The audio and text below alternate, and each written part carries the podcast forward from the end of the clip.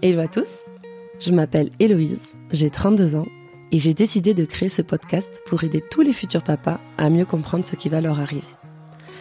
Vous savez, quand on parle de parentalité, on pense souvent à la maternité, à la femme qui crée et donne la vie. En tant que femme, nous avons à notre disposition de nombreux outils, témoignages et autres pour nous préparer à ce futur rôle de mère. La grossesse, nous la vivons petit à petit chaque jour comme si le monde tournait autour de notre ventre qui s'arrondit. Et pourtant, la parentalité, c'est aussi les papas. Ceux qui la vivent sans vraiment sentir, qui sont souvent confrontés à ce qui se passe avec un regard extérieur. Je veux tout savoir, comment vous vous êtes préparé, comment vous avez vécu l'arrivée de votre enfant, ce que vous regrettez et surtout ce que vous n'oublierez jamais. Alors ici on se dit tout, c'est un recueil de témoignages qui, je l'espère, vous guidera plus sereinement vers ce nouveau rôle de papa dans lequel je suis sûre vous allez assurer. Parce qu'il faut se le dire, en 2022, les papas, ils déchirent.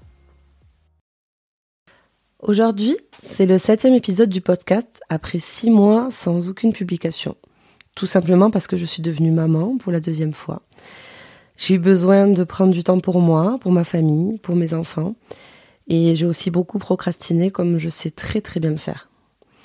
Mais je suis de retour, motivée pour vous proposer de nouveaux témoignages.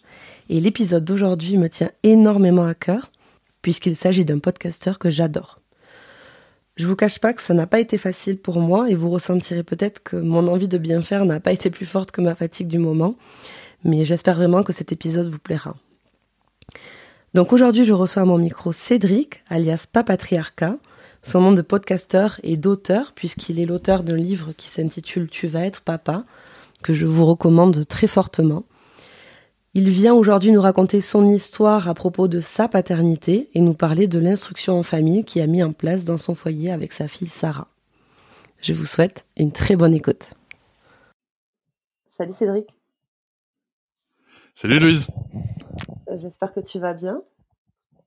Ben, je vais très bien. Écoute, euh, je vois que la France est en est en demi-finale de l'Euro de handball euh, masculin et, et, comme je suis beaucoup le handball, je suis très très content de de ces résultats.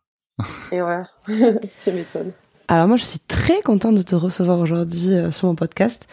En fait, pour être très honnête avec les auditeurs, je, je te suis sur les réseaux sociaux et j'adore ce que tu fais, le contenu que tu partages et la manière que tu as d'être dans ta parentalité. Et voilà, très honnêtement, reprendre les épisodes avec euh, le témoignage de ton histoire de papa, euh, voilà, ça me fait énormément plaisir et je te remercie d'avoir répondu à, à, mon invitation. Merci beaucoup pour l'invitation. Moi, je suis, euh, je suis, je suis ravi d'être dans ton podcast. Est-ce que tu pourrais te présenter à nos auditeurs qui ne te connaîtraient pas encore, s'il te plaît? Euh, Oui, bien sûr. Alors, moi, je m'appelle Cédric, j'ai 38 ans. Je suis papa, donc. Euh, papa d'une, petite fille de 3 ans et demi qui est instruite en famille, qui est née en 2018, en juillet 2018, et euh, que j'ai eu avec ma compagne qui s'appelle Noëlla. Et, euh, et donc je suis euh, podcasteur aussi, je suis euh, praticien de la relation d'aide et je suis aussi auteur depuis peu. Et, et ça c'est pour ma présentation habituelle et courte, si tu... sauf si tu veux quelque chose de, de plus précis. Euh, libre à toi, si tu veux nous faire une présentation plus longue, parce que j'imagine qu'il y a des gens qui vont nous écouter qui te connaissent pas encore, donc euh, pas de problème. Bah après, euh, qu'est-ce que je peux dire d'autre? Je, je, milite aussi pas mal pour pour le pour l'enfance. Je milite pour la contre plutôt le patriarcat, en tout cas la fin du système patriarcal, et, et ça, ça passe par l'éducation selon moi. Et, euh, et voilà, après, euh, si tu veux en savoir plus sur mon parcours de vie, écoute, je suis un livre ouvert. Euh, dis-moi ce que tu veux connaître. Bah écoute, nous pour commencer ton témoignage, ton témoignage au sein de mon podcast, on va prendre l'histoire dès le début. Donc, est-ce que tu peux nous dire quand est-ce qu'a commencé ton, ton histoire avec Noëlla, ta femme? Ah, c'était il y a il y a un moment, c'était en 2005. C'était en 2005, ça va faire 17 ans euh, cette année. Donc, euh, donc c'est ça, ça date, hein, tu vois, ça, date. Ça ouais. On a... ouais, ouais, mais tu vois, quand, quand tu te dis que que ça va faire 17 ans, que ça va avoir 4 ans, tu dis, on a eu ça au bout de 13 ans de relation. Euh, c'est pas neutre. On s'est connus euh, parce qu'on bossait tous les deux au, au McDo où, je travaillais à cette époque-là. Et parce que à cette époque-là, je bossais chez McDo. Et et en fait, on, on s'est mis ensemble à ce moment-là. Donc, on a connu beaucoup de, de, temps de relations de couple sans enfants avant de, de, de avant l'arrivée de Sarah, quoi. Ok, d'accord. Et le désir d'enfant dans votre couple, il est arrivé comment? Est-ce que ça a été un désir de Noëlla Est-ce que ça a été un désir de ta part? Est-ce que tu peux nous en dire un petit peu plus à ce sujet? Il est arrivé en décalé puisque moi en fait, euh, ça a 28 ans que j'ai euh, que j'ai eu, euh, c'est venu pouf, une envie, euh, vraiment un, désir d'enfant quoi. C'est c'est franchement je l'explique pas vraiment donc donc voilà je, je j'ai eu envie d'avoir un enfant à 28 ans et donc c'est arrivé 7 ans plus tard, à 35 ans. Euh, et, et, pour Noëlla, tu vois, c'était plus compliqué parce qu'elle était en, en effet, si tu veux, on vivait à deux sur mon salaire. Euh, elle était euh, dans ses études dentaires et, euh, et, voilà, et elle a voulu vraiment euh, finir ses études, euh, avoir une situation avant de d'enclencher le projet bébé. Et donc là, ça nous amène en, euh, en 2017 où où, euh, où moi à ce, moment-là je me retrouve à travailler à la Fnac de, de Poitiers tout en habitant à Bordeaux d'ailleurs. Et euh, et en fait on se dit allez vas-y on on fait un bébé et puis là franchement c'est chance insolente euh, premier essai transformé euh, voilà bébé bébé enclenché présent neuf mois après quoi génial Ouais, ça c'était cool ça. Ça c'était très pratique. D'accord, du coup ça a été hyper rapide. Ouais. Et, du coup pour l'annonce, comment ça s'est passé? Est-ce que tu te souviens comment elle te l'a annoncé euh? Oui, je m'en souviens très très bien puisque euh, on est dans une maison euh, à, à, à, étage et en fait j'étais en haut de l'escalier. je me préparais pour aller prendre mon train, pour aller à Poitiers comme d'habitude. Et, et puis je la revois encore en bas de l'escalier, un air presque un peu penaud sur le visage à me dire euh, bah, euh, bah je crois que je suis enceinte et moi je descends l'escalier je la prends dans les bras je lui dis que je l'aime je lui dis que c'est merveilleux euh, je suis sur un nuage je trouve ça incroyable euh, voilà parce que j'avais très peur de passer par euh, par des étapes d'attente de d'échecs potentiellement aussi tu vois de, de, de grossesse. Vraiment un parcours qui qui m'effrayait beaucoup. Et, et et puis voilà et puis c'était merveilleux. Et et et bon, après, euh, je te cache pas que malheureusement, sur, sur le moment, là, à l'heure qu'il était, on n'a pas pu passer beaucoup de temps à, à, kiffer la nouvelle, mais, euh, mais, euh, mais on a, euh, on, en a profité assez rapidement et, et c'était chouette. Après, c'est assez, assez, un peu frustrant parce que tu te retrouves là, ensuite, moi, tu vois, je me retrouve au milieu de mes collègues. À, connaître le truc, à être sur mon nuage et en fait à pas en parler parce que parce que c'était beaucoup beaucoup trop tôt, tu vois, pour en parler quoi. Et oui. Et ouais. Et du coup, est-ce que toi, tu as ressenti euh, quelque chose de, comment dire, le poids d'une responsabilité ou euh, vraiment le changement qui allait s'enclencher dès ce moment-là? Bah, bah, en fait, euh, oui, j'ai ressenti, enfin, j'ai ressenti, j'ai pas ressenti de poids d'une responsabilité particulièrement, enfin, rien de désagréable en fait, tu vois?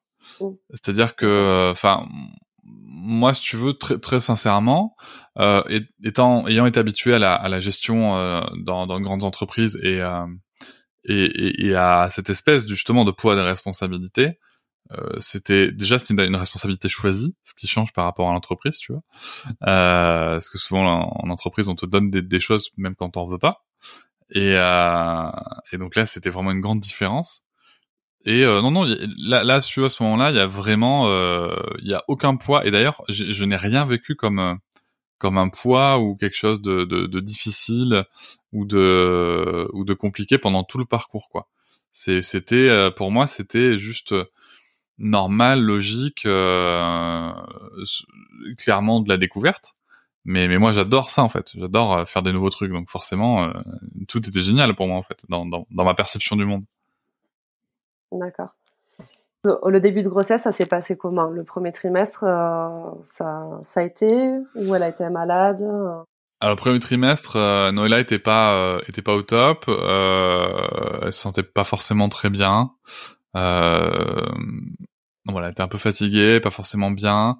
Je me rappelle aussi qu'elle a, elle a, elle a développé un, odorat surnaturel euh, et, euh, et, et, surtout elle s'est mise à, à, plus pouvoir sentir des trucs euh, qu'elle aimait quoi. Je, truc, truc tout bête, hein, elle est tombée enceinte, c'était l'hiver et, euh, et nous l'hiver on adore faire des soupes, tu vois. Comme, comme plein de gens, tu vois, c'est cool, ça, ça nourrit, ça c'est plein de bonnes choses, et puis c'est chaud, et puis ça réchauffe. Et là en fait impossible de faire cuire une soupe dans la dans la maison quoi. Impossible. Pendant une année. Ah, ouais. ah non, c'était juste pas possible. C'était pas possible. Elle pouvait pas en fait l'odeur des, des, légumes comme ça. C'était c'était vraiment pas possible. Elle ne le supportait plus quoi. Euh, donc, euh, donc donc voilà. Euh, mais sinon là en tout début de grossesse, ouais, elle, elle était fatiguée. Euh, elle avait des nausées. Elle a pas vraiment vomi, euh, mais euh, elle a pas eu de vomissement, mais elle avait franchement des nausées. Et et voilà. Et puis de la fatigue. Et puis et après, tu vois, au niveau euh, humeur, euh, non, elle était d'humeur assez égale, quoi, mais euh, mais elle était fatiguée, elle était irritable, mais plutôt due à la fatigue et aux nausées, quoi, tu vois.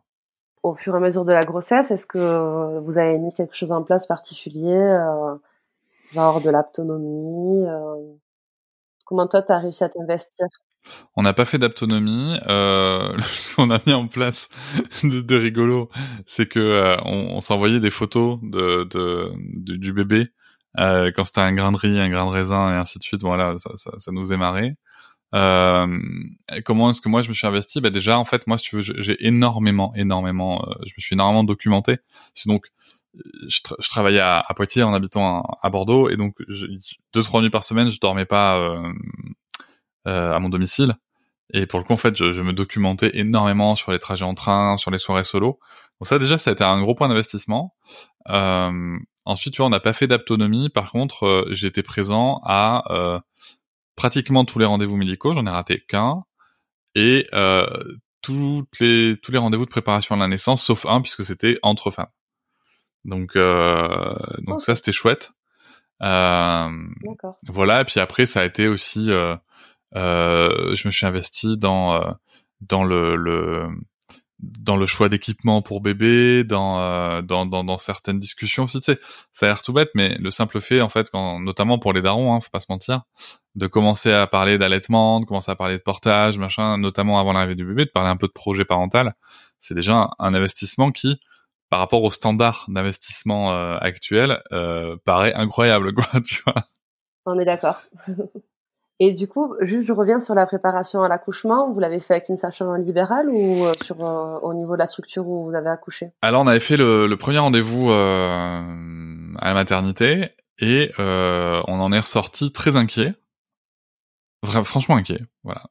franchement inquiet parce qu'on nous parlait beaucoup de médicalisation et du pire de ce qui pouvait arriver. Et, euh, on est sorti très inquiet. Et donc, on a, euh, on a vite changé pour une sage-femme en libéral qui s'appelle Isabelle Députier et, euh, et que j'ai trouvé génial, quoi. C'était, euh, pour te donner un, un ordre d'idée, ma compagne qui partait d'un, d'une idée d'accouchement euh, absolument sans douleur. et enfin voilà, absolument sans douleur, c'était l'objectif. Euh, et moi qui me disais bon bah je vais je vais je vais un peu euh, voilà je, vais prendre du popcorn et je vais regarder ce qui se passe quoi. Tu vois ou comme dans les films tu sais je vais je vais je vais prendre la main de ma femme et je vais lui dire vas-y souffle et puis elle me dira ta gueule. Et euh, et, euh, et en fait avec Isabelle Député si tu veux déjà elle elle est habituée à accompagner des femmes qui accouchent à domicile.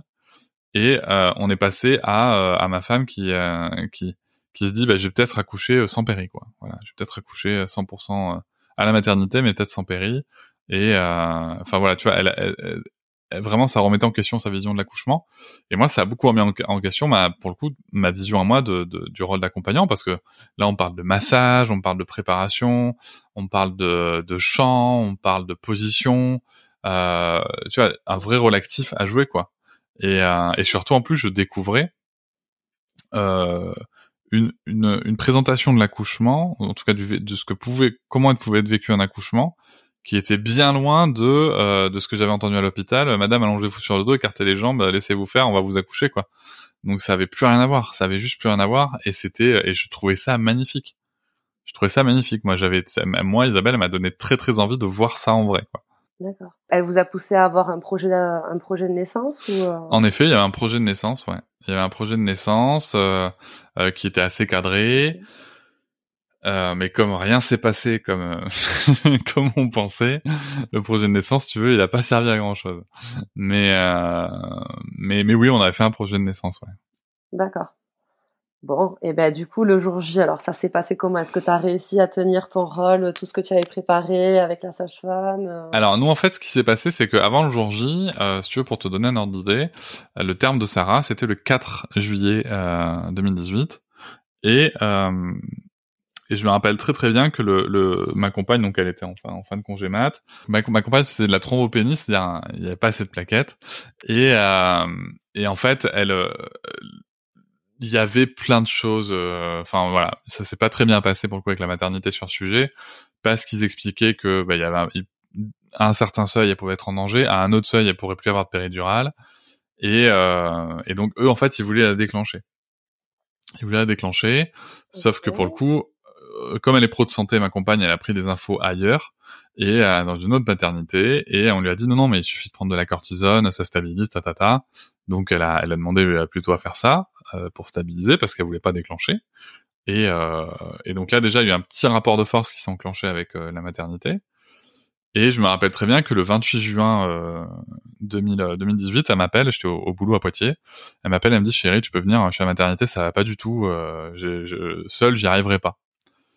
Donc euh, je prends la voiture, je roule euh, très vite et euh, j'arrive deux heures, enfin deux heures 45 après. Et, et donc on m'explique, voilà, j'arrive et, on est en train de lui dire que il fallait se faire déclencher, que que sinon elle mettait sa santé en danger, la santé du bébé en danger, que c'était irresponsable, euh, qu'il fallait pas. Donc moi, je, demande à ce qu'on nous laisse, on discute, euh, elle, elle, me donne les infos de santé euh, qu'elle connaît et et non, en fait, il y avait aucun danger, quoi. Il y avait rien. Et donc euh, la, la, la, la, docteure euh, revient et, euh, et ma compagne me dit mais sur quoi vous vous basez pour dire ça? Est-ce que vous pouvez montrer les études? Est-ce que vous montrez les documents officiels qui disent que là il y a danger, quoi? Et donc, elle coupe court, la, la, la, la, personne coupe court. On a appris plus tard qu'en fait, c'est juste que ça les arrangeait par rapport au planning de faire un déclenchement. Ouais. voilà. Il n'y avait pas grand monde ce jour-là. Exactement il y avait pas grand monde dans les deux trois jours euh, qui arrivaient, donc euh, c'est voilà. Et, euh, et donc on part contre avis médical. Donc là on est le 28 juin, on part contre avis médical. moi j'étais serein, je faisais confiance à ma compagne, à son corps, à ses, à ses compétences de, de pro de santé. J'avais aucun problème avec ça. Et donc on part contre avis médical. Elle, par contre, elle était en PLS, quoi. T'imagines bien une pro de santé qui part contre avis médical sur un sujet qui, qui n'est pas sa spécialité c'était pas évident pour elle, mais, euh, mais elle l'a fait quand même. Et en fait, euh, on, on, on, part. Par contre, on est, on doit revenir tous les deux jours pour prise de sang, nanana. Et tous les deux jours, on y retourne. Et tous les deux jours, on ressort contre avis médical. Et ainsi de suite. On en parle à la sage-femme, donc on en parle à Isabelle qui nous dit mais non, c'est n'importe quoi, il y a pas de problème, tout va bien. Euh, voilà. Et puis, euh, donc la date du 4 juillet passe. Et on arrive au 6 juillet, où là, on ressort de la maternité et euh, et euh, et on nous dit euh, que ça voilà à un moment il va peut-être falloir quand même penser à enclencher à déclencher le terme est passé tati tata bon ok pourquoi pas on commence à y réfléchir. Et puis et puis on en parle à Isabelle voilà elle nous donne des conseils plus plutôt naturels pour essayer de favoriser le le, le, le, le, début du travail, euh, sachant que depuis plusieurs semaines, on, on était très actif sur la méthode la plus naturelle qui soit, c'est-à-dire faire l'amour. Euh, c'est important de le savoir, hein, ça, c'est censé euh, faciliter et enclencher le, euh, en tout cas faciliter le, le, début du travail si c'est le moment, si le moment est venu. Et, euh, et en fait, ce qui se passe, c'est que donc le, le 6 au soir, il est 23h45. Moi, je suis allé me coucher à 23h30. Et euh, elle me dit, écoute là, je crois que je crois que ça commence. Donc nous voilà partis, euh, pas du tout frais, à la maternité. Et donc on arrive, euh, on arrive là-bas, euh, on, est très vite mis dans une chambre, c'est très bien. On a notre espace, on peut, je peux masser Noé là, voilà, tout, va bien. Elle, est monitorée, il y a le petit truc qui montre la force des contractions, tout ça, tout ça voilà, tout, est tout est ok. Et puis, je crois que c'est vers euh, ouais vers une heure du mat, euh, minuit et demi ou une heure. Euh, donc il y a une étudiante sage-femme, c'est elle qui faisait les gardes de nuit, qui passe et puis qui, bah, qui, qui met les doigts pour voir à combien c'est. Elle nous dit vous êtes à un et demi. ok, très bien, parfait, ben on continue. Et puis elle revient, elle revient, je crois une heure ou deux heures après, et elle dit ouais là, là, vous êtes à trois, donc on se dit ok très bien, tu vois ça avance. C'est-à-dire, elle a mal, mais on gère, on est là, on... il y a du massage, il y a du, il y a du souffle, il y a du chant, on, accompagne le truc, mais au moins on sait qu'on avance. Et après, elle revient vers 6 heures du match, je crois. Et là, elle met les doigts et elle dit, oh, mon dieu, je suis désolé. Je me suis trompé. Là, vous êtes, en fait, là, vous êtes à un et demi. Oh. Ouais. Et là, en fait, psychologiquement, si tu veux, donc ça fait euh, plus de 6 heures que le travail a commencé. Euh, et en fait, là, psychologiquement, il y a un truc qui se brise, quoi. Eh ouais, je comprends. Il y a un truc qui se brise, tu vois. Le fait de se dire, euh, pour en avoir parlé avec ma compagne, mais tu vois, le fait de se dire j'ai mal et, et j'ai mal pour rien, entre guillemets, c'était eh plus ok du tout, quoi.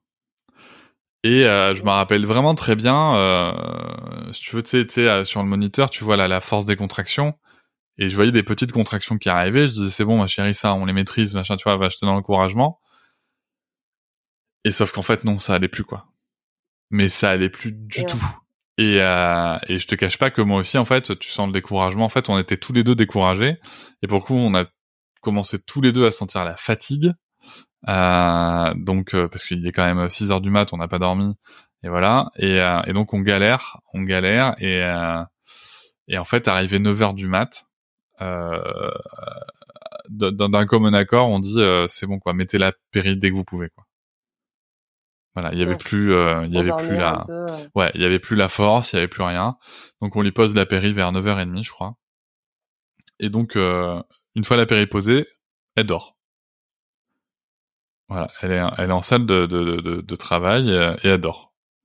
Et moi, pour le coup, je vais dormir euh, une heure, je crois, dans la voiture le matin. Et, euh, et puis je reviens euh, et elle dormait encore, je crois, quand je suis revenu, ou elle venait de se réveiller. Et donc voilà, donc elle me dit, écoute, euh, je sens plus rien, donc euh, je, voilà, je vois qu'il y a une sage-femme qui qui est là et qui était géniale d'ailleurs, hein, qui était qui était vraiment géniale. J'ai perdu son nom, mais mais elle était vraiment géniale et, euh, et, qui l'accompagne dans des positions. Et puis on s'aperçoit qu'en fait, euh, le problème c'est que Sarah n'appuyait pas sur le col. Sarah, de toute façon, c'était pas son moment, hein, visiblement. Euh, elle serait bien restée là-dedans plus longtemps. Donc elle appuie pas sur le col. Ça c'est le problème. Donc la sage-femme tente des trucs, euh, elle tente des positions, elle tente des manipulations. Bon, on attend et puis donc le temps passe, le temps passe et on arrive en milieu d'après-midi et puis euh, bon ben euh, moi je suis fracassé, euh, euh Noëlla aussi. on attend, on est plutôt inquiet parce qu'on se dit bon mais qu'est-ce qui va se passer quoi, tu vois si ça si ça descend pas. Et en fait, ce qui se passe c'est que moi je vais tenter une sieste dans la voiture l'après-midi. Alors donc faut savoir qu'on est au mois de juillet, que la voiture était en plein soleil et que c'était pas une bonne idée. Euh, c'était vraiment une idée de merde d'ailleurs. Et donc je me pose euh, dans la voiture et heureusement ça dure que 20 minutes parce que je pense que sinon j'aurais fait, j'aurais eu un gros problème de santé. Euh, donc je me réveille, moi, si tu veux, dans la voiture au soleil, euh, pas bien du tout. Et en fait, c'est Noëlla qui m'appelle, qui me dit chérie, viens vite, je pars au bloc. Donc je te laisse imaginer, moi, la tête dans le cul, ouais, la tête dans le cul, euh, ma compagne qui m'appelle en disant je vais me faire opérer, euh, sachant que euh, le truc très drôle, c'est que moi, en fait, j'avais une, une peur bleue de l'hôpital et euh, et des opérations et tout ça et, euh, et donc je la rejoins et elle me dit euh, voilà c'est c'est pas un truc genre euh, code rouge ou quoi tu vois c'était un code vert enfin c'était euh, ça allait quoi tu vois il y avait c'est juste que ça, ça allait se passer maintenant mais il n'y avait pas d'urgence vitale du tout de, de, de, de, quoi que ce soit. C'est juste que euh, de ce que je me rappelle, alors j'ai peut-être dire une bêtise, mais de ce que je me rappelle, ça faisait 4 heures ou 4 heures et demie que que le que le col se dilatait plus et euh, et que le bébé n'appuyait pas sur la n'appuyant pas sur, sur, sur, sur, le col de l'utérus, euh, bah, fallait faire une césarienne, quoi. Donc personne n'était en danger, mais voilà, fallait faire une césarienne. Et, euh, Et donc on arrive là, et je me rappelle très bien avoir dit, euh, il commence à, embarquer ma compagne et tout. Je, je me rappelle, moi j'ai la tête dans le cul, mais l'horreur quoi. Et je me rappelle juste avoir dit à la à la à la sage-femme, enfin à la personne qui était là, il m'a dit attendez, euh, je vais je vais juste boire de l'eau, manger un truc, parce qu'en plus tu vois j'avais pas mangé le midi. Enfin voilà, c'était vraiment j'étais vraiment pas bien et euh, je savais que j'allais aller dans un bloc opératoire alors que alors que je tourne de l'œil très facilement euh, à ce moment-là. Je me suis dit attends, faut que je mange, faut que j'ai quelque chose dans le ventre. Donc je mange un truc, je bois, j'avale un truc très très très très vite, vraiment en deux minutes. Et puis on va, euh, on va là, on va, on, elle me prépare, elle m'habille, et puis on va dans la salle. Et en effet, on arrive avec ce, ce grand champ opératoire posé là à la verticale. moi, je vois que la tête de ma compagne qui, qui est là, qui est très très très fatiguée, qui elle est pas spécialement inquiète, mais voilà, qui, qui, qui a hâte que, ça se termine, de voir sa fille. Et et donc en fait, moi pour le coup, puisqu'on parle de mon point de vue, moi, de mon point de vue, très très bizarrement, en fait, je suis tellement concentré sur ma sur ma compagne, sur sur le fait que je qu'elle aille bien, sur sur le fait que je l'aime et tout, que euh, mes craintes vis-à-vis de l'hôpital, en fait, euh, que dalle, je, vraiment rien du tout. Et donc je suis avec elle et très très vite, hein, le, le, champ opératoire descend d'un coup et je vois euh, le, le, le, médecin qui tient ma fille par le pied, toute sanguinolente là, toute toute ouais, en disant voilà c'est bon on l'a sortie ok, et il remonte le truc. et, euh, et ensuite, très rapidement, très, si si, très rapidement, euh, il l'amène dans une petite salle à côté. Donc là, pour le coup, j'ai filmé, j'ai le souvenir. Euh, il l'amène dans une petite salle à côté et, euh, et donc il la nettoie, il l'habille, il la pèse, machin. Et je suis avec elle là. Et ensuite, il la ramène près de ma compagne pour la pour la poser, pour faire un pot à pot direct, tu vois, juste au-dessus de la poitrine. Voilà, et donc euh, ma compagne pleure, euh, je pleure, tout le monde pleure, euh, ma compagne pleure parce qu'elle est tellement heureuse que qu'elle soit là, qu'elle soit en bonne santé et tout. Et puis, et, puis on me dit, on met la petite dans les bras, on me dit, je, je, enfin, je pars en salle de, en salle de réveil, je crois, je crois que c'est en salle de réveil. et donc moi, je fais un premier pot à pot avec ma, avec ma fille là pendant à peu près 15 minutes. Je suis seul avec ma fille, torse nu dans, dans la salle, je suis trop content. Et, euh, et ensuite, ma, donc ma compagne arrive. Je crois que c'est le temps qu'il la referme. Et euh, ma compagne arrive et euh, elle, par contre, elle est vraiment mais, extrêmement fatiguée, fracassée. Je me rappelle qu'elle avait 7 de tension. donc elle était vraiment ah pas bien. Ouais. Et on veut quand même tenter la première tétée. Sauf qu'elle est vraiment fracassée, elle arrive même pas à se redresser, si tu veux, c'est vraiment très compliqué. Et alors, c'est compliqué et en même temps, c'est très égoïste hein, ce que je veux dire, mais c'est cool pour moi parce que je me retrouve à être obligé moi de faire la pression sur sur le sein, tu vois, à faire le bon mouvement sur le sein pour faire sortir le colostrum et à mettre euh, et à mettre ma fille à téter. Donc si tu veux, j'ai vraiment été très actif dans cette première tétée et ça c'est un super souvenir pour moi, si tu veux, et vraiment ça m'a voilà, tu vois, ça a levé des craintes potentielles sur l'allaitement et tout tout de suite. Et euh, ça, ça dure à peu près 45 minutes. Ma compagne, elle est vraiment pas bien. Elle pleure de, de, de fatigue. De voilà, il faut que ça s'arrête, quoi. Faut que ça s'arrête. Euh, et donc, euh, je pars en chambre. Et on me dit, votre compagne, euh, voilà, on va s'occuper de votre compagne, elle revient dans, une heure, une heure et quart, quoi. Ok. Donc, je pars en chambre avec ma fille, euh, je me mets toujours torse nu, ma fille sur moi, en plus, il faisait hyper chaud, il faisait 28 dans la chambre. Et en fait, on se pose comme ça, tu vois, sur le fauteuil de, de, la chambre. Donc, je suis dans cette grande chambre vide avec juste le fauteuil et, et, et une petite tablette pour poser les pieds. Et je reste comme ça avec ma fille et je la regarde en fait. Je, je, on est là en poids à peau tous les deux euh, et ça dure trois heures. et en fait, ah truc de dingue, c'est que moi j'étais tellement hors du temps que c'est au bout de deux heures que j'ai dit à, à au bout de deux heures, je suis donc euh, alors pour info, ma fille est née il a 18h26 et euh, je me retrouve en chambre avec elle. Il est à il est 9h moins 10, un truc comme ça. Et je me rappelle que vers 22h30, 23h, j'ai commencé à me dire, attends, mais on m'a dit qu'elle revenait dans une heure, mais Noëlla, euh, elle est pas là, quoi. Et, euh, et la première réponse qu'on me fait, c'est, euh, euh, non, non, mais je, je peux pas vous répondre. Et la personne s'en va. Ah, super. et la personne s'en va. Et là, je t'avoue que j'ai, j'ai vraiment, je me dis, euh, attends, mais il se passe quoi, là? Tu vois? Et là, je t'avoue que c'est plus trop le petit nuage, hein. Heureusement, une autre sage-femme arrive vraiment, mais dans les 2-3 minutes, mais ça a été deux trois minutes très très longues hein, dans ma vie. Et, euh, et elle me dit euh, non non mais ma, ma collègue euh, ma collègue savait pas en fait, je lui dis mais à ce moment-là elle me dit euh, qu'elle sait pas, il y a pas de souci, elle a le droit de pas savoir. Mais je peux pas vous répondre. Je pense qu'en termes de communication à, des jeunes parents avec euh, voilà, et, donc la sage-femme m'explique votre. C'est pas la bonne phrase. Ouais, c'était vraiment pas la bonne phrase. Elle me dit voilà, votre, votre, femme est vraiment très très fatiguée. On la garde encore un peu, mais tout va bien, tout va bien. Elle a juste besoin de se reposer. Et donc Noëlla revient au bout de, de, trois heures euh, et demie d'absence. Euh, et moi j'étais sur mon nuage. Une fois qu'on m'a dit qu'elle allait bien, que voilà, c'est bon. Et donc elle arrive et puis on va se préparer à passer notre première nuit euh, à l'hôpital à 28 degrés. On était contents. ouais, j'imagine. Est-ce que, est-ce que toi, quand, quand elle est née, tu te souviens ces premiers moments du coup privilégiés, ce que tu as ressenti? Ouais, je me rappelle très très bien en fait, si tu veux, il y a le moment où je la vois. En fait, il y a vraiment ce moment, si tu veux, où je suis assez distancié, quoi. on me dit, ouais, venez le papa, couper le cordon, gna gna gna, blablabla, venez voir comment on la lave et tout, machin. Mais en fait, si tu veux, je suis jamais en contact avec elle à ce moment-là. Et il y a vraiment ce moment où je fais le premier pot à pot, là, de 15 minutes, et où je sens une vague d'amour m'envahir, mais comme jamais je l'ai connu de ma vie, quoi. Vraiment comme jamais je l'ai connu de ma vie. Et, euh, et vraiment si tu as un amour inconditionnel quoi. C'est vraiment quelque chose de nouveau pour moi. C'est euh, c'est extrêmement puissant. Ça me ça m'envahit ça me submerge. Et je sais que ça ne partira jamais.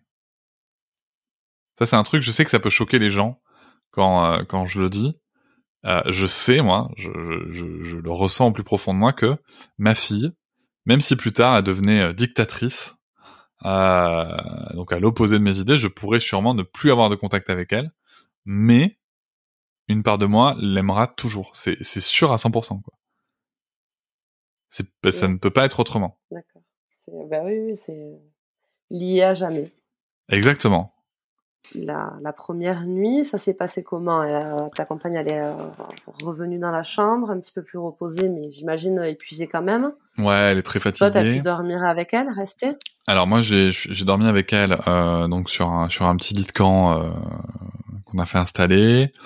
On a récupéré un berceau. On n'a pas eu le berceau cododo la première nuit. On avait un berceau à part. Euh, ma compagne, en plus, elle avait une césarienne, donc elle, devait pas se lever là tout de suite. Et en fait, je me retrouve à bah, la première nuit. Ce qui s'est passé, c'est que ben quand Sarah dormait pas, ce qui s'est produit régulièrement, ben je me je, je, marchais dans les couloirs avec euh, en lui faisant têter mon petit doigt. Et c'est marrant parce que je croisais, je me rappelle que je croisais un autre papa, et des mamans dans les couloirs comme ça. On était un peu the, the walking uh, the walking dad quoi. Et, euh, et c'était rigolo.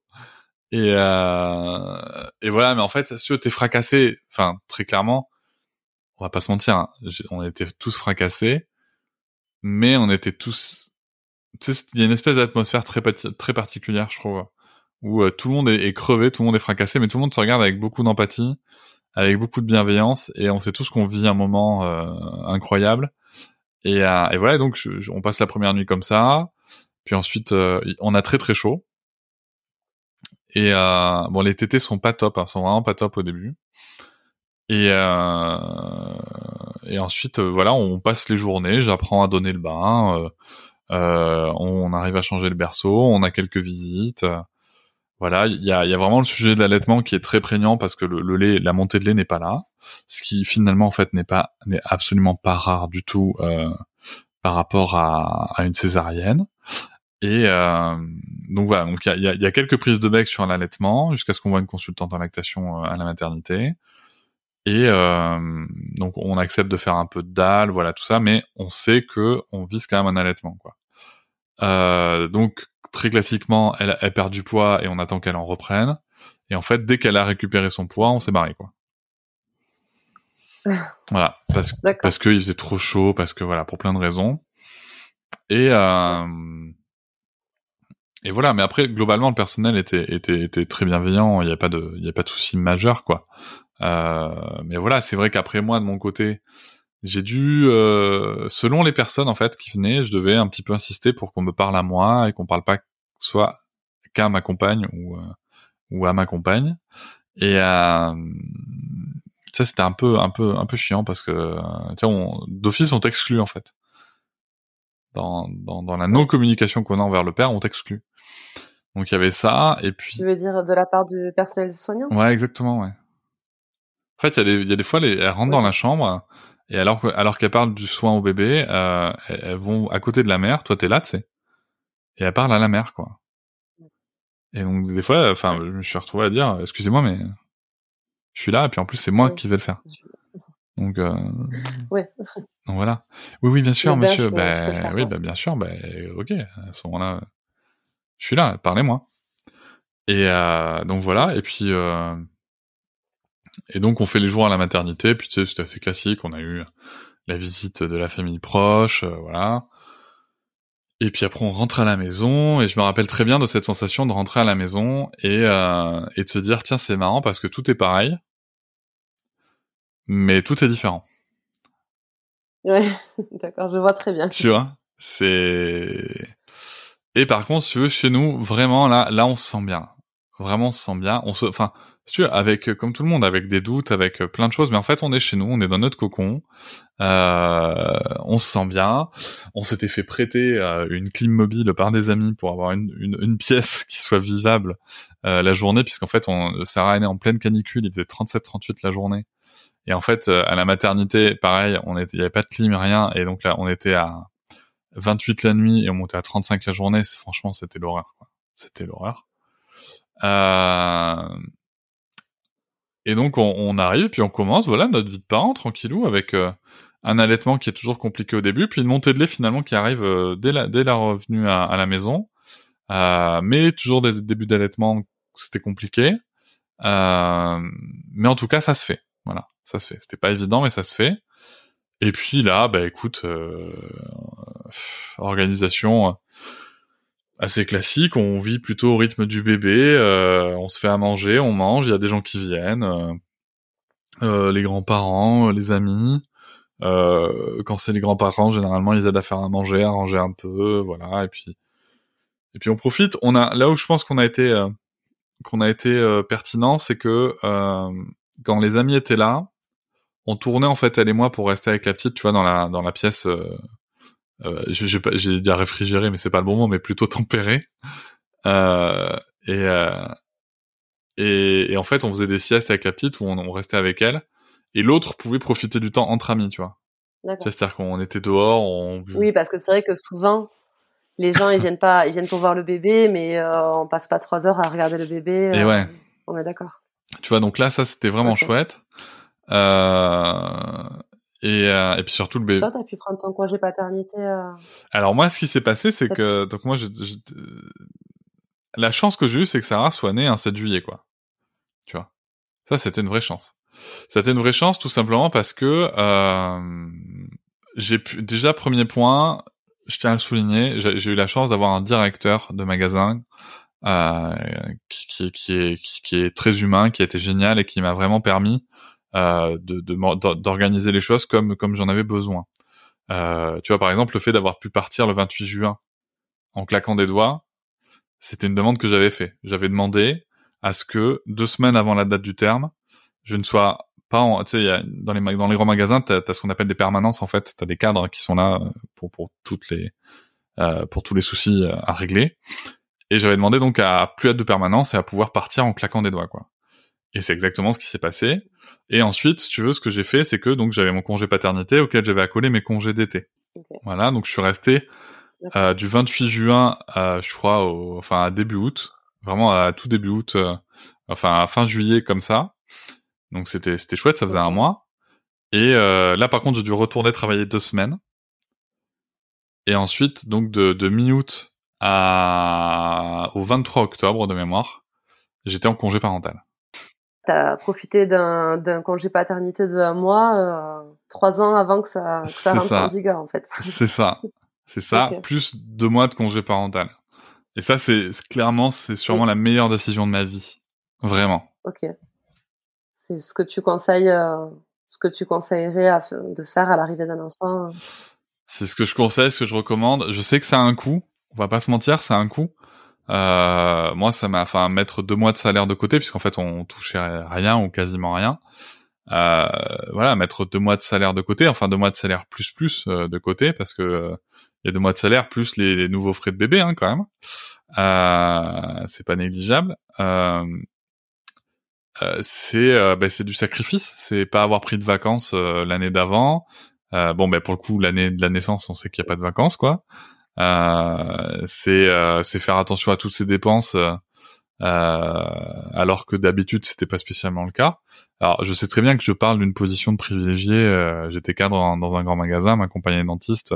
Voilà, je, je n'ai aucune. je sais très bien de quelle position je pars. Toujours est-il que euh, ça a quand même été, euh, euh, ça, ça, je suis bien conscient que ça demande des sacrifices, peu importe le niveau de rémunération. Quoi.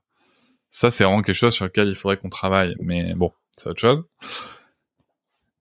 Et, et donc, donc voilà, donc je prends mon, mon, mon congé, paternité, parentale, voilà, et, c'était vraiment chouette. Quoi. Et du coup, avant l'arrivée de Sarah, vous aviez déjà imaginez comment vous alliez répartir le, les, les, rôles, le, la charge mentale, euh, les courses, euh, le quotidien. Est-ce que ça, vous en aviez déjà parlé ou est-ce que vous avez vraiment fait au feeling euh, au fur et à mesure bah, disons que nous, si tu veux, on était déjà dans une configuration avant l'arrivée de Sarah où on avait une répartition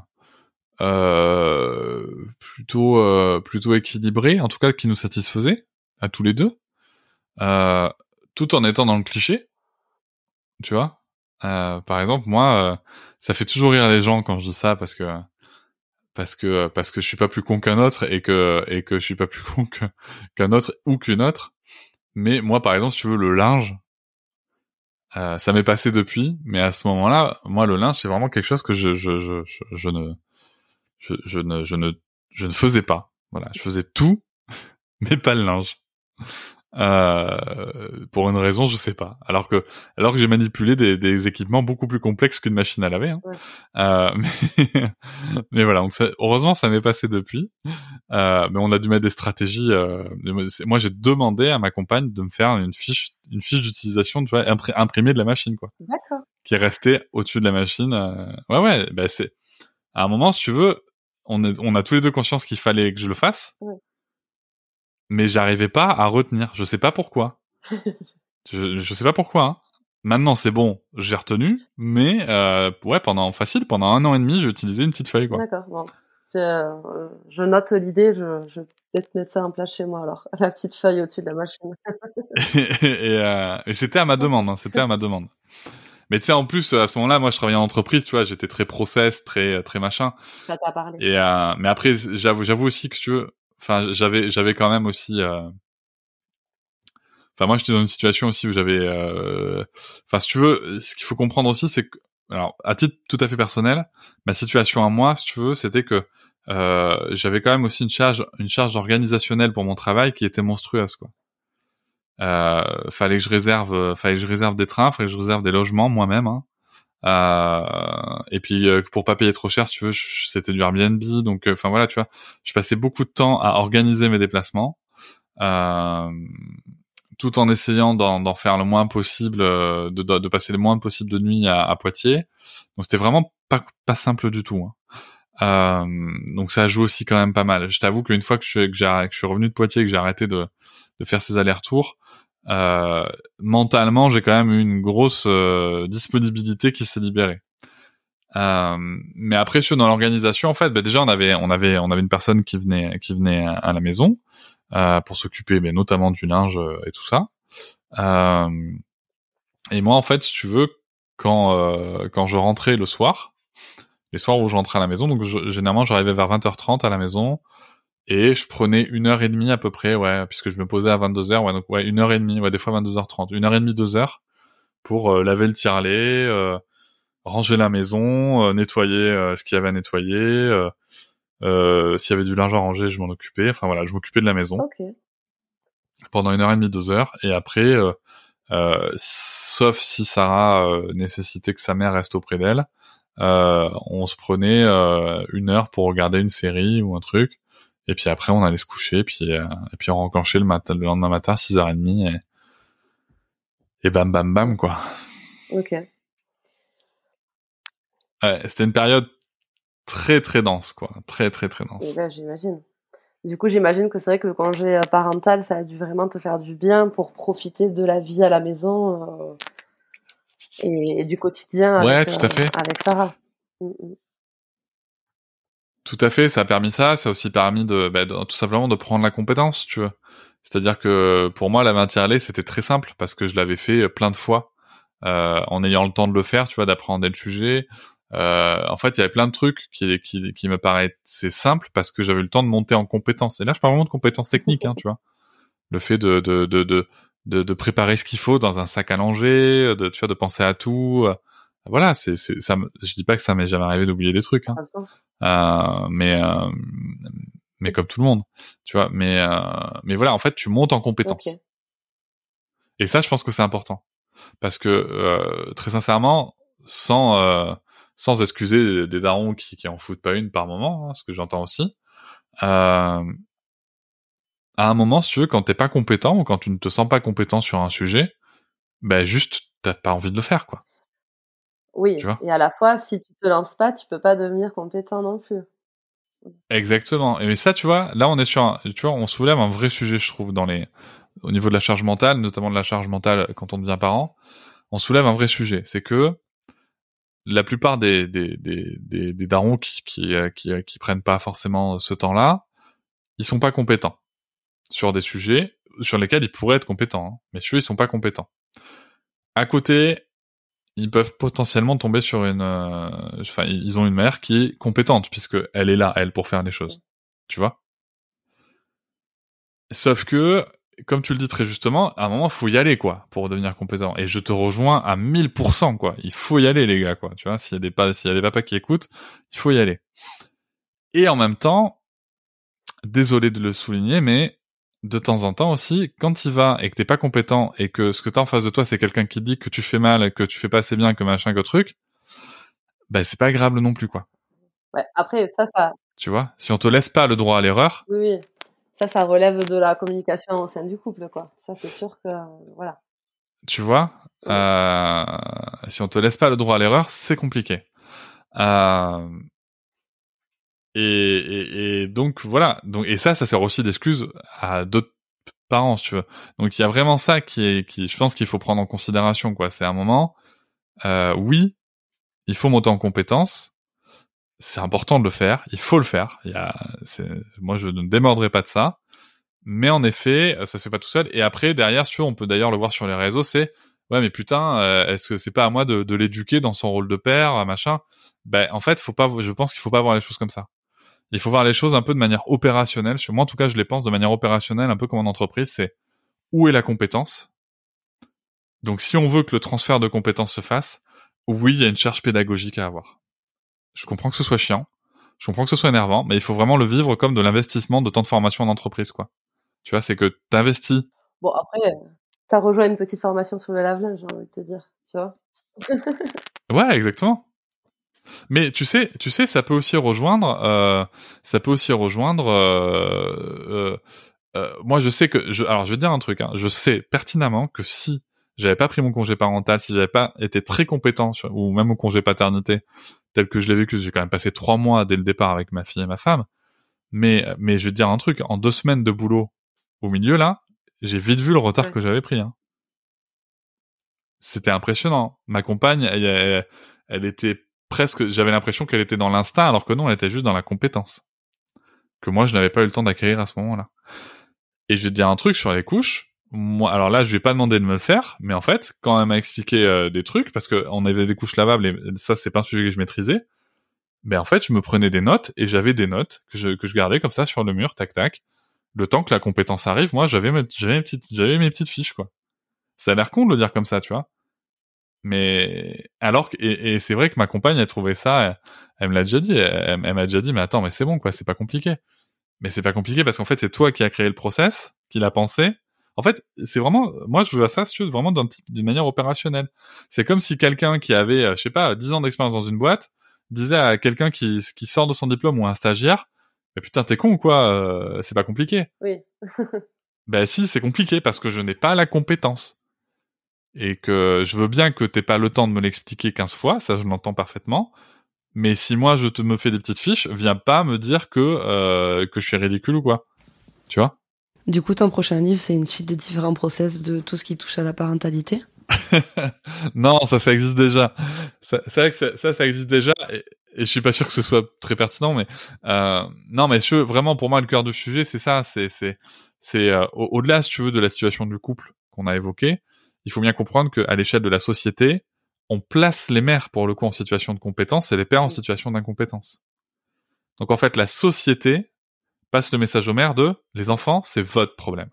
C'est ça tu vois, alors que c'est pas le sujet. Déjà, un, est-ce que c'est un problème? Je pense pas. Mais deux, c'est pas le, sujet, c'est l'enfant, il est à responsabilité égale.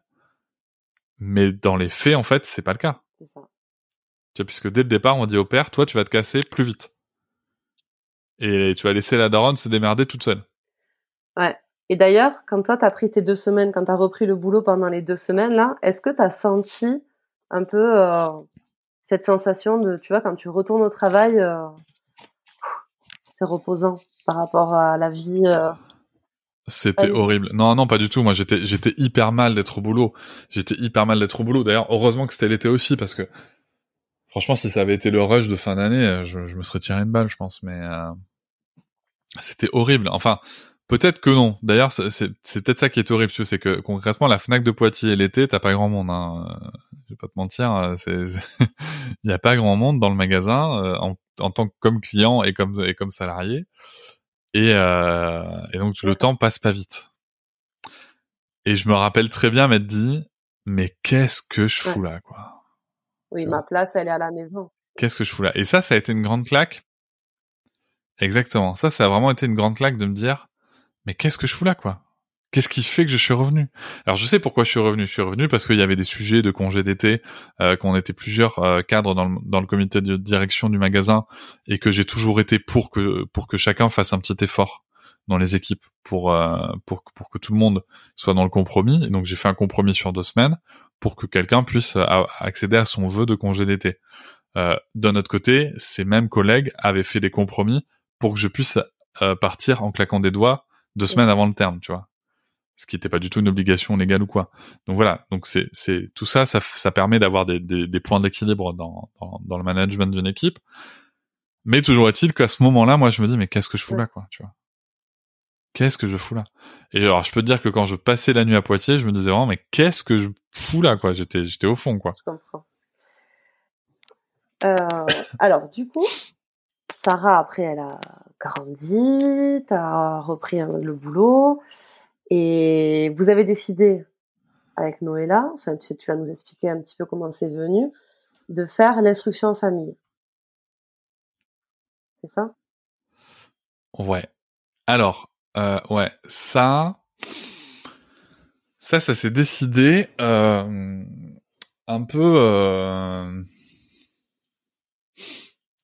un peu. Euh... Ben, en fait, ça, c'est Noëlla qui l'a amené.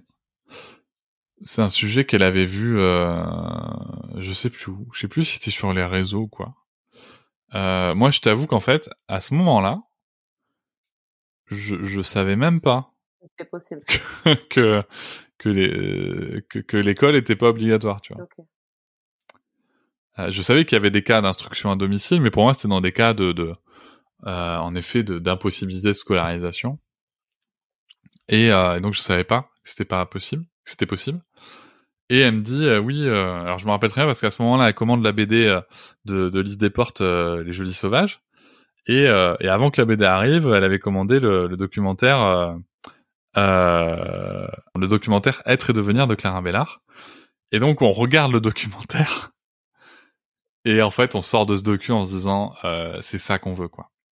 Et donc là, je commence à, à comme moi comme tu l'as sûrement compris, je me documente énormément.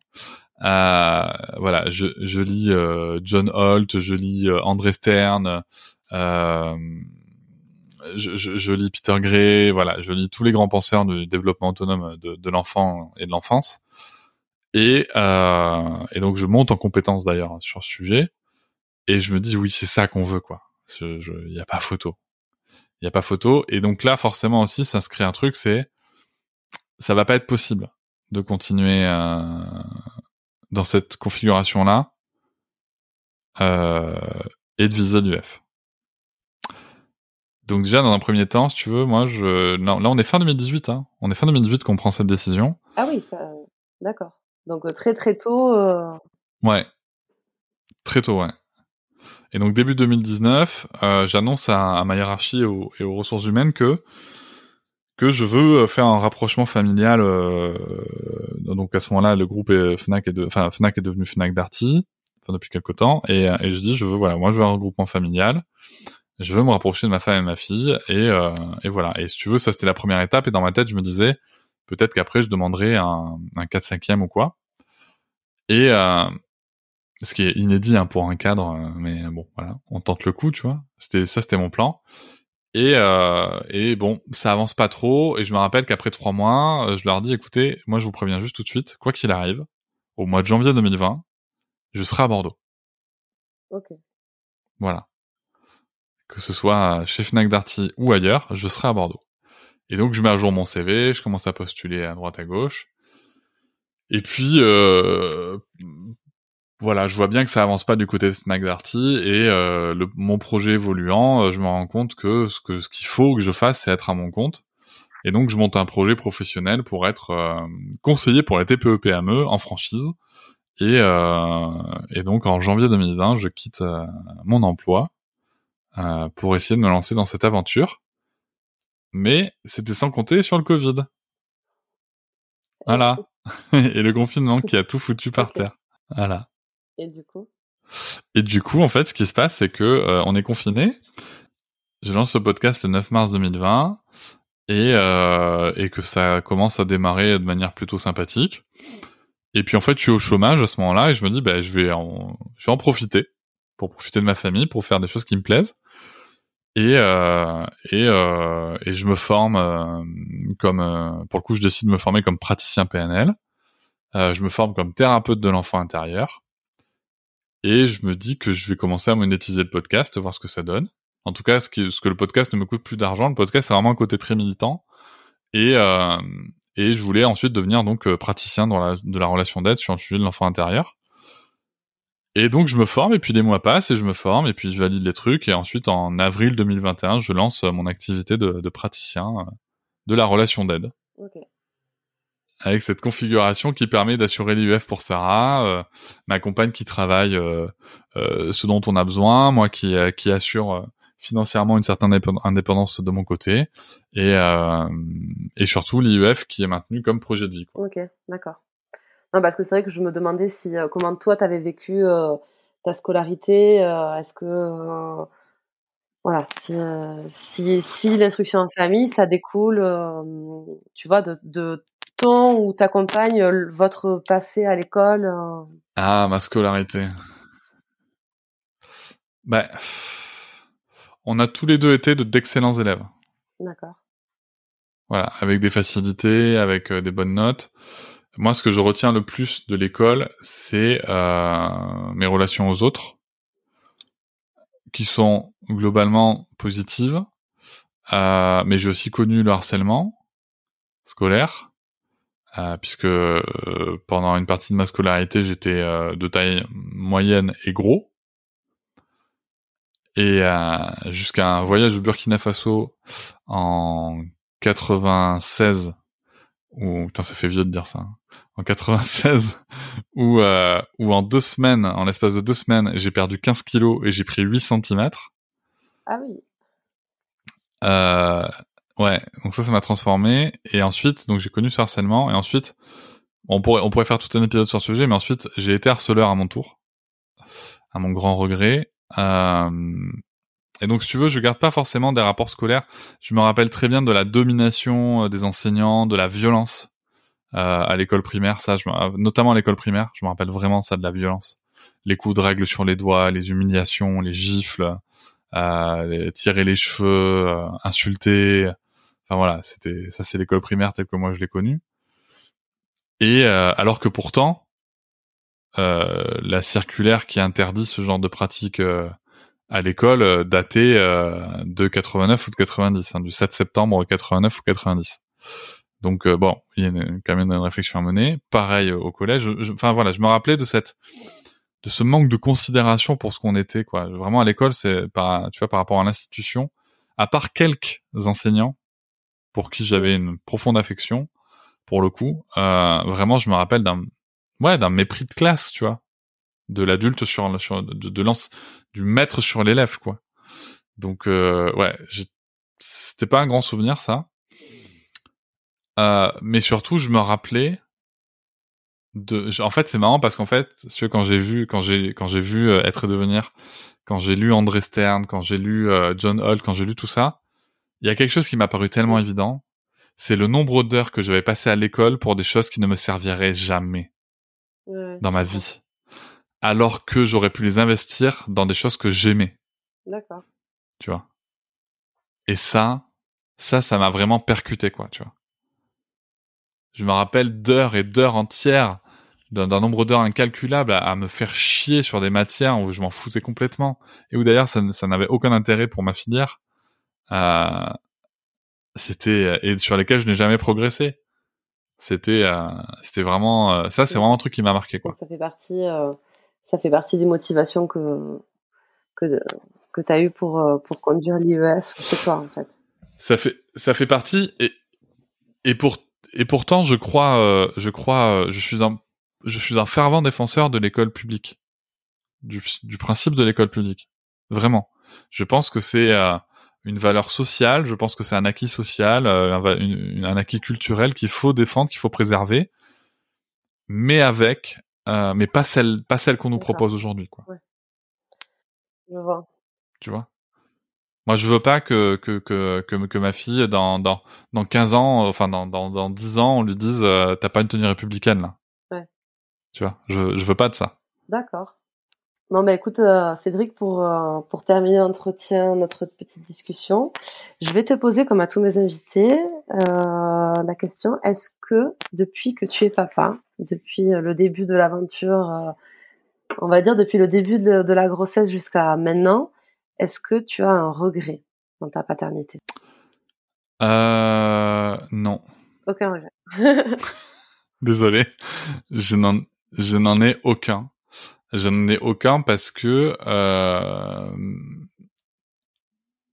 parce que même dans les moments euh, où je me suis senti mal euh, en tant que père, où je me suis senti pas à la hauteur, où je me suis senti pas suffisant, euh, ça a été aussi des moments apprenants, quoi. Tu vois? Et, euh, et j'ai la chance d'avoir connu une thérapie moi à, aux environs de mes 30 ans dans mon dans mon truc dans mon parcours de vie j'ai la j'ai la chance de d'accompagner l'humain depuis plus de 15 ans en entreprise en milieu sportif euh, et maintenant c'est mon métier euh, à part entière euh, et en fait j'aime bien utiliser cette phrase de, de Dumbledore dans Harry Potter quand quand il dit si tu veux que que dans les heures les plus sombres il suffit juste de se rappeler qu'il faut allumer la lumière. Et, euh, et en fait, si tu veux, moi, c'est vraiment ce que j'ai fait, quoi. Euh, parce que j'ai connu des heures, parce que, mais parce que c'est des mécanismes que professionnellement j'avais acquis. Tu vois? C'est-à-dire que vraiment dans les moments où je me sentais le plus mal, je savais qu'il fallait que je, que je rallume la lumière, que je fasse ce qu'il faut pour pouvoir allumer la lumière. Et, et c'est ce qui fait que je me suis jamais, j'ai jamais eu de profonde culpabilité comme on peut lire sur les réseaux ou quoi parce que j'avais ce recul-là et ce vécu-là, quoi. Donc non, j'ai aucun regret, parce que même les moments où, où ça m'a challengé là-dessus, en fait, ça a été des moments apprenants pour moi. Comme disait euh, Nelson Mandela, euh, je ne perds jamais, soit je gagne, soit j'apprends. Ok, écoute, c'est une super philosophie de vie. Et donc du coup, sur une note beaucoup plus positive, est-ce que tu peux nous dire quel est ton plus beau souvenir, le truc le plus incroyable qui te soit arrivé depuis euh, que tu es papa? Est-ce qu'il y a un truc qui dénote plus que d'autres? Alors c'est c'est marrant parce que c'est marrant parce que euh, tu vois ça va un petit peu rejoindre euh, l'instruction en famille pour le coup. J'ai pas un moment précis. Désolé, je n'ai pas un moment précis. J'ai une succession de moments précis et surtout j'ai une sensation d'alignement permanente euh, dans dans les choix qu'on a fait euh, d'accompagnement de Sarah et dans la pertinence dans et dans la dans la puissance de ses choix. Et en fait, c'est vraiment toute une succession de, de petits moments euh, qui font qu'à chaque instant, chaque jour, même quand je suis fatigué, même quand elle me gonfle, franchement, ma fille, même quand elle me gonfle, je me dis que euh, que, je, que, que, que c'est beau de la voir euh, avoir l'espace de s'exprimer. Euh, tu vois, je, je, me dis que c'est beau et, euh, et, et, je sais que ça fait un peu dichotomique hein, de dire ça, mais donc j'ai pas un moment, mais si tu veux, moi je suis dans une espèce de congruence et d'alignement quasi permanente quoi. Donc j'ai pas un moment si tu veux, c'est tout un état général qui fait que c'est beau quoi. Ok. Eh ben, écoute, c'est génial. c'est génial et euh, franchement, euh, non mais je, souhaite à, à, tout le monde, tu vois, de d'avoir des souvenirs euh, construits. Et c'est vrai que quand on a l'occasion de passer autant de temps avec ses enfants comme toi, tu peux tu peux le faire. Euh, forcément, euh, voilà, c'est c'est c'est une vie au quotidien. C'est c'est beaucoup plus intense que quand on voit ses enfants en coup de vent le matin, le soir et, et le week-end. C'est différent. C'est différent. C'est, c'est, je, en fait, je, je sais pas. Je, en fait, je, je, reste toujours très, très précautionneux parce que quand je vois la vie des parents euh, d'enfants scolarisés, je pense, je pense qu'au final, ma vie est moins intense que la leur. Euh, en termes de, de, de, tâches à réaliser, si tu veux, de points de, de points de stress dans la journée. Ce qui est intense, en effet, c'est d'avoir la charge de l'enfant, euh, de son accompagnement émotionnel et tout, tout le temps. Mais en fait, si tu veux, le truc, c'est qu'il y a il y a un moment euh, quand tu es en phase avec toi-même, quand tu es euh, quand tu en paix avec toi-même en fait, il y a plein de moments où c'est naturel et c'est pas si intense que ça quoi. OK. Bah écoute Cédric, euh, je pense qu'on a fait le tour de l'histoire de ta paternité. Je te remercie vraiment d'être d'avoir répondu présent pour nous raconter ton histoire. J'espère que ça parlera. Merci pour l'invitation. Avec plaisir. J'espère que ça parlera à plein de monde et que ça permettra à des futurs papas euh, de se projeter sur euh, sur ce qui les attend euh, voilà que ça permettra de passer un bon moment. Et puis j'invite tout le monde à, à te suivre sur les réseaux sociaux. Je mettrai le lien dans dans les infos voilà. Je te dis à bientôt. Merci Louise. À bientôt Voilà, c'était le témoignage de Cédric. J'espère qu'il t'aura plu, que son expérience et son point de vue t'ont donné des idées. Je le remercie vraiment d'avoir répondu présent à l'invitation et je vous invite, vous, à acheter son livre Tu vas être papa aux éditions First qui vous donne des conseils très bienveillants pour se préparer au mieux. Si tu es arrivé jusqu'ici, tout d'abord merci beaucoup. J'espère que cet épisode t'aura plu. Donc maintenant tu sais ce qu'il te reste à faire. N'hésite pas à t'abonner et à mettre 5 étoiles sur la plateforme d'écoute que tu utilises, ça aide beaucoup. Suis-moi sur Instagram pour connaître la prochaine sortie du podcast, at Hello Hello le podcast. J'ai hâte de vous retrouver très vite, je vous embrasse très fort. Et rappelez-vous, en 2022, les papas, ils déchirent